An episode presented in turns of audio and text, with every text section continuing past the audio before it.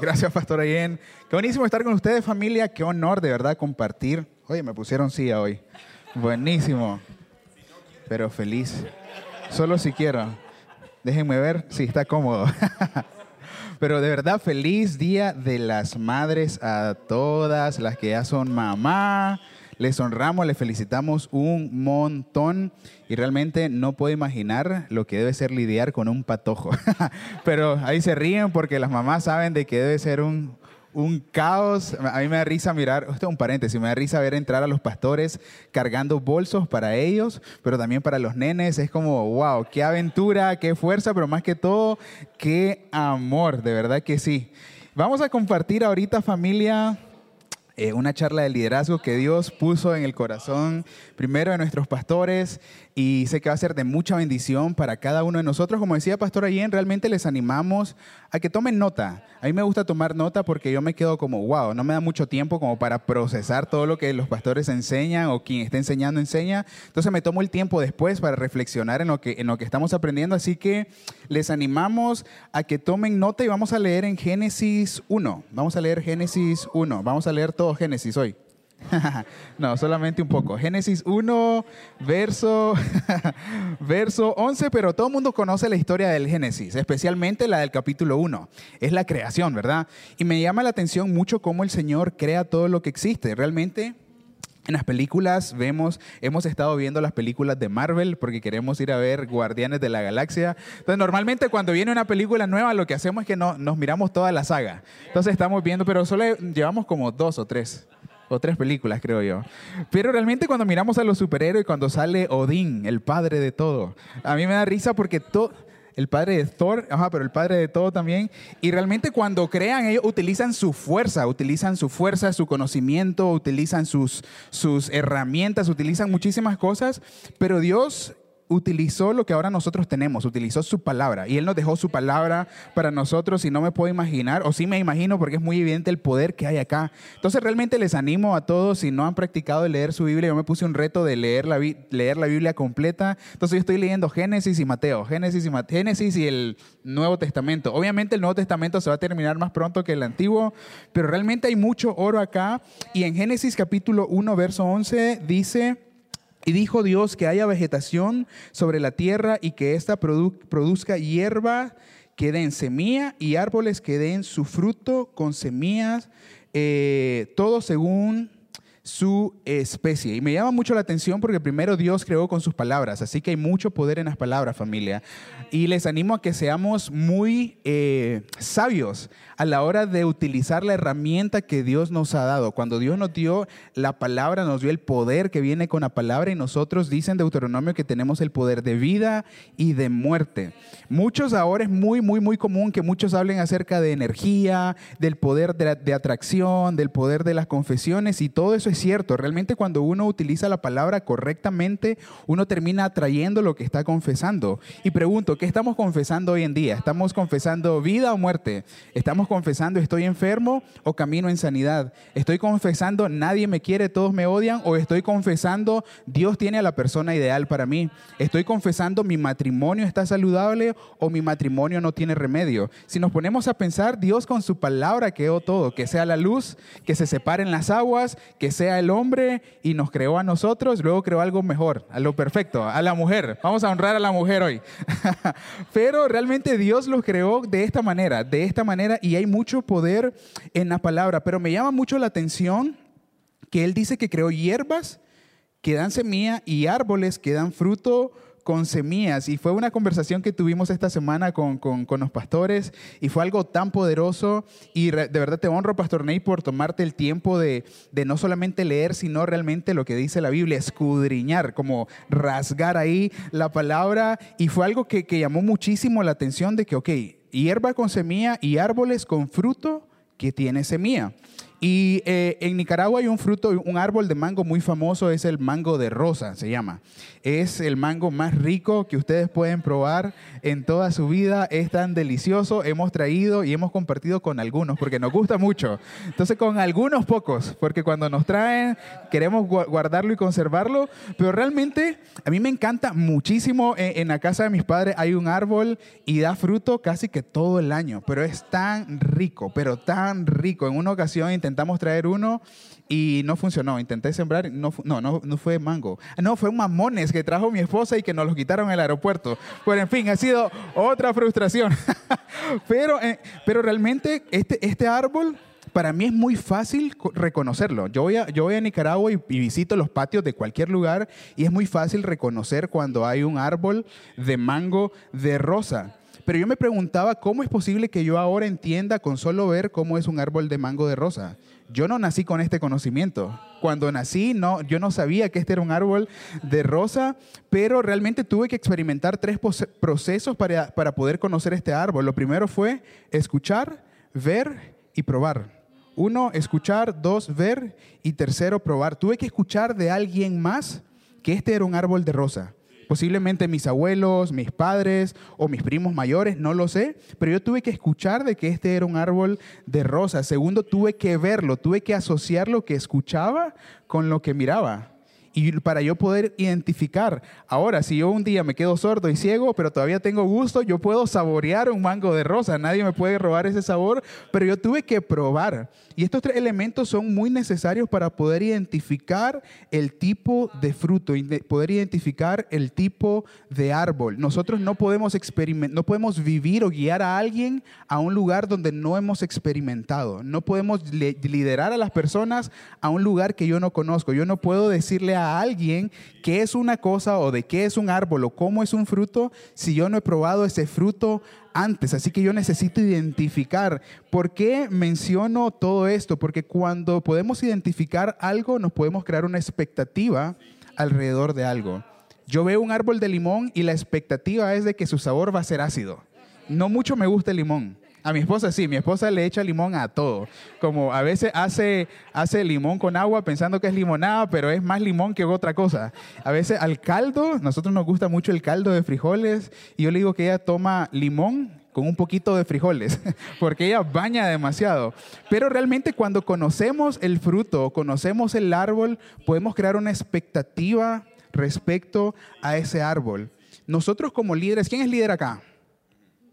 Todos son líderes. Si, están acá es porque todos se consideran líderes. Y si tenemos personas siguiéndonos, viéndonos, es porque somos líderes. Pero nosotros necesitamos reconocer el tipo de personas que estamos liderando. Necesito conocer a la gente. Jesús se tomó el tiempo para conocer a sus discípulos. Jesús no le dijo a Felipe, tira las redes. Sabía que Felipe no era el pescador, era Pedro. Le dijo a Pedro, tira las redes.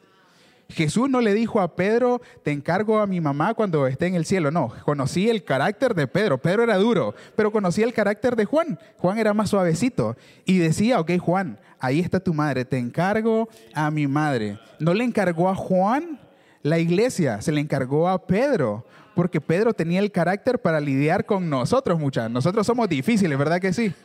Pero Jesús se tomó el tiempo para conocer a las personas que estaba liderando. Nosotros necesitamos tomar el tiempo para conocer a las personas que estamos liderando para crear una expectativa correcta de esas personas. Yo no puedo comer manzana esperando que sepa a mango.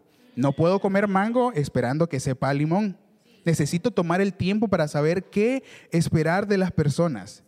Y necesitamos ser muy intencionales en esto. A veces eh, voy a utilizar de ejemplo Pastor Juan, siempre lo utilizamos, vamos a seguirlo utilizando. Pero Pastor Juan tiene demasiada energía, ¿verdad que sí? Demasiada energía, demasiado gozo. Cuando él entra a un lugar, cambia la atmósfera del lugar, trae mucha paz, mucho gozo. No, paz no, gozo y energía, sí, mucho, mucha fuerza, mucho ánimo.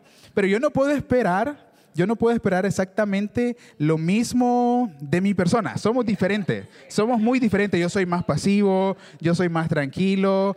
a veces nosotros hacemos chistes, mi esposa y yo, porque Juan y Raquel se parecen mucho. Pastora Jenny y yo nos parecemos mucho, somos más así tranquilos.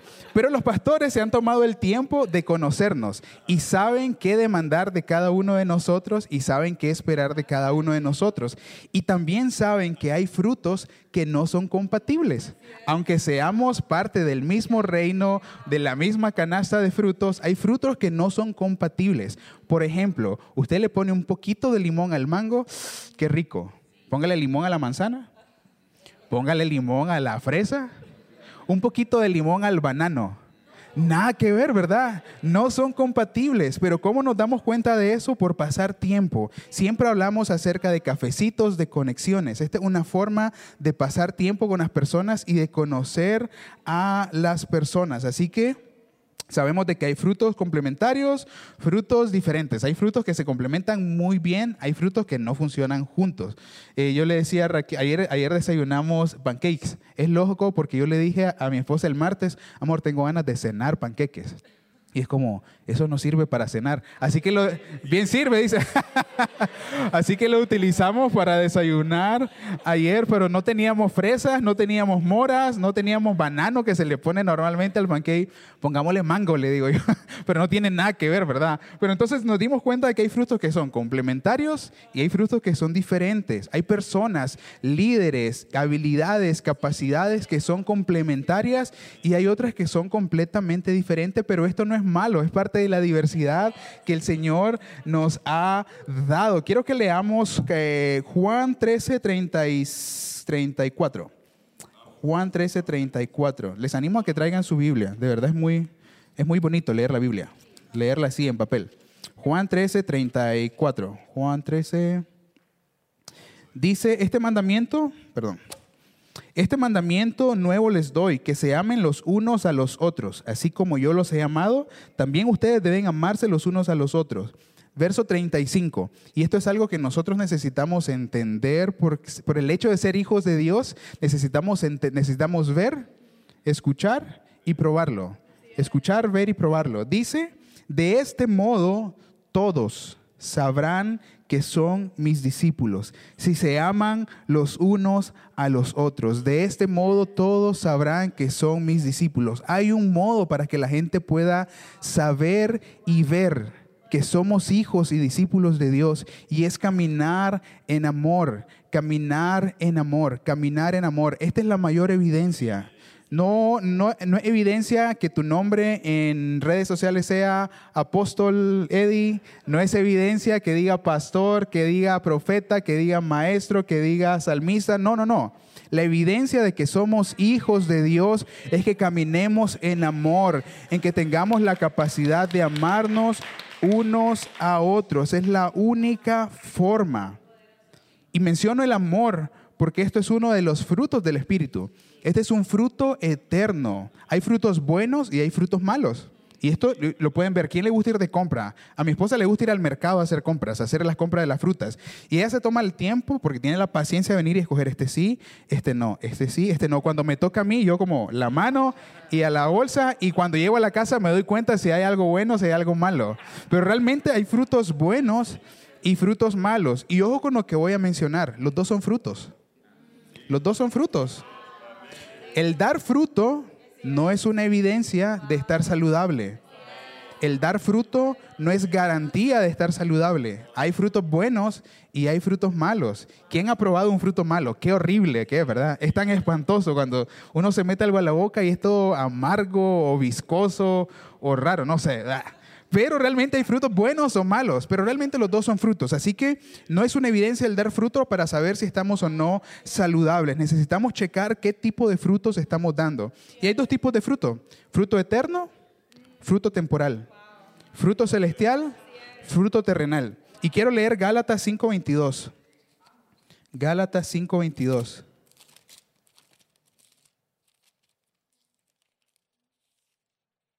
Gálatas 5, 22. Ok, dice, en cambio, el fruto del Espíritu es amor. Voy, a leer un poquito más arriba.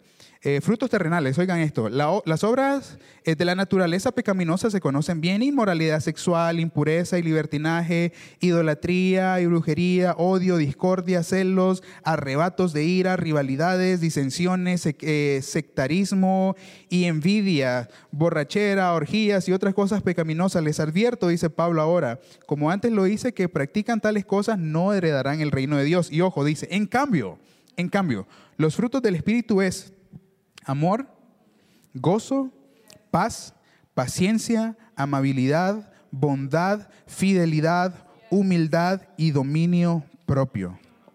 Fruto eterno, amor. Fruto temporal, odio. Fruto eterno, gozo. Fruto eh, eh, temporal, amargura o tristeza. Fruto eterno, paz. Fruto temporal, miedo, desconfianza en Dios, fruto eterno, paciencia, fruto temporal, afán, fruto eterno, gentileza, fruto temporal, egoísmo, fruto eterno, bondad, fruto temporal, avaricia, fruto eterno, fidelidad, fruto eh, temporal, infidelidad o inconstancia, fruto eterno, humildad, fruto temporal, orgullo, fruto eterno, dominio propio, fruto temporal, falta de voluntad. Y pregunto, estas son respuestas que yo puedo utilizar en medio de cualquier situación. ¿Cómo reacciono cuando me rebasa el de la línea, el de la moto? ¿Reacciono con amor o con odio? ¿Bajo la ventana, como dijo Pastor Nate, y la subo antes de decir algo o la subo después de decir algo? Antes de decir algo, porque si no, si voy con mi esposa me regañan. Entonces mejor no peleo en la calle. Pero ¿cómo reacciono? ¿Cuál es mi primera respuesta cuando miro mi cuenta bancaria? ¿Reacciono con gozo que viene del Señor o reacciono con tristeza que viene de este mundo? ¿Cuáles son mis reacciones? En medio de la, de la circunstancia, ¿mi reacción es paz o es miedo? En medio de situaciones complicadas, ¿reacciono con paciencia o con ira? Realmente cuáles son los frutos que yo estoy dando, cuáles son los frutos que estoy reflejando. Un fruto que viene del Espíritu no puede ser comparado con odio, amargura, tristeza, orgullo, falta de voluntad. No, no, no. Nada de eso viene del Espíritu. Pero ¿cómo puedo estar dando frutos del Espíritu? ¿Cómo puedo dar un fruto que sea del Espíritu? Necesito estar conectado al Espíritu. Una rama que está conectada, dice la Biblia en Lucas, permanezcan en mí y yo permaneceré en ustedes. Es la única forma de dar frutos de parte del Espíritu, permaneciendo en el Espíritu. Necesitamos tener respuesta temporal o una respuesta eterna. Yo quiero buscar una respuesta eterna a toda situación. Hemos estado estudiando por un par de semanas la parábola del sembrador. Está en Mateo 13, capítulo 3, y avanza. Luego el Señor explica, pero me llama mucho la atención los elementos que se... Vamos a leerlo, vamos a leerlo porque tenemos, tenemos tiempo, ¿verdad? Sí, tenemos tiempo. Vamos, Mateo 13. Mateo 13, verso 3. A ver, Mateo 13, verso 3. Sí, dice, un sembrador salió a sembrar. Mientras iba esparciendo la semilla, una parte cayó junto al camino, otra cayó en terreno pedregoso, otra cayó en tierra no profunda y la otra cayó en buena tierra. Lo estoy parafraseando, versión Eddie habla hoy. Entonces, esta es la historia del sembrador, pero miramos tres elementos en toda esta historia. Tierra, semilla y sembrador. Tierra, semilla y sembrador. Y lo interesante de esto es que todos pasamos por estos procesos, de ser tierra, de ser semilla y de ser sembradores. Tierra, semilla y sembrador. Estamos llamados a ser tierra. En, este, en esta historia luego Jesús explica qué significa la parábola y dice el tipo de terreno que debemos ser. Necesitamos ser tierra llena, tierra fértil. Pero para poder ser un terreno fértil, una tierra fértil, necesitamos estar preparado. El sembrador antes de sembrar prepara la tierra la tierra, nuestros corazones, nuestros oídos, nuestros ojos, nuestro entendimiento necesita estar preparado para lo que el sembrador necesita sembrar en nosotros. Necesitamos estar preparados. ¿Y cómo nos preparamos? Lo decimos y no nos vamos a cansar de decirlo en este lugar. Tiempo de rodillas, tiempo en la palabra, tiempo con mentores. ¿Y por qué menciono esto? Tiempo de rodillas es personal. Tiempo en la palabra es personal. Pero tiempo con mentores es cuando alguien camina con nosotros, cuando alguien nos pide cuenta, y esto no es malo que alguien nos pida cuenta, no lo malinterpretemos. Cuando alguien nos pide cuenta y cuando damos cuenta a alguien voluntariamente, tiempo con mentores, necesitamos Tiempo de rodilla, tiempo de la palabra no son negociables. Tiempo con mentores son demasiado necesarios. No podemos caminar solo. Jesús pudo caminar solo, pero él decidió no caminar solo. Estamos llamados a ser tierra fértil, estamos llamados a ser semilla. Una buena semilla produce un buen fruto. Una buena semilla produce un buen fruto.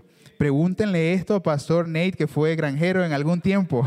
Una buena semilla produce un buen fruto. Un buen fruto es igual a un fruto eterno, a un fruto que venga de parte del Padre. ¿Y cómo puedo ser un fruto eterno y un fruto que venga del Padre?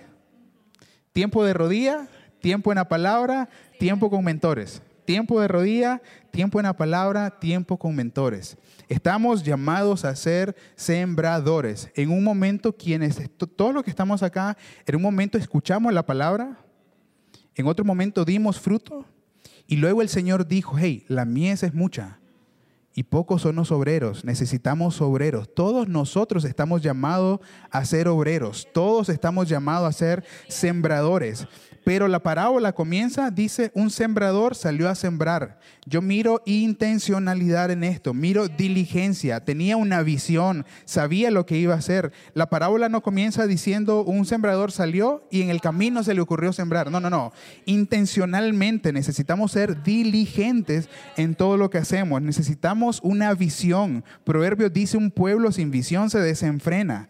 Tenemos una visión y tenemos una misión que es levantar a líderes como Cristo que lo hagan en la tierra como en el cielo. Levantar a líderes como Cristo que lo hagan en la tierra como en el cielo. Dios nos dio una visión y tenemos una misión. Igual que este sembrador, Él salió, Él salió a sembrar.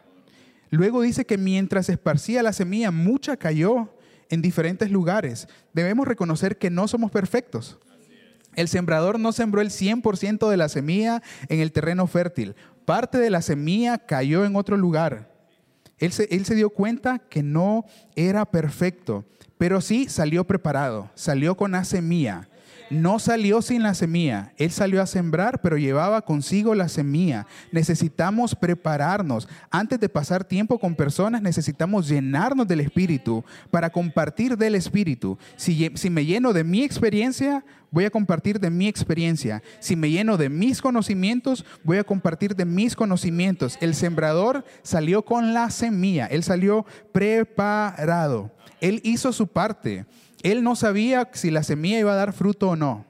Él salió y caminó en fe. Voy a esparcir la semilla. Esto no depende si la persona con quien estás pasando tiempo va a recibir todo lo que hagas o no, todo lo que digas o no. Esto no depende si la persona te cae o no bien. Esto no depende si la persona lleva 10 años o un día siendo cristiano. No depende. Él salió y él esparció la semilla. Salió preparado y él hizo su parte. Nosotros tenemos una parte.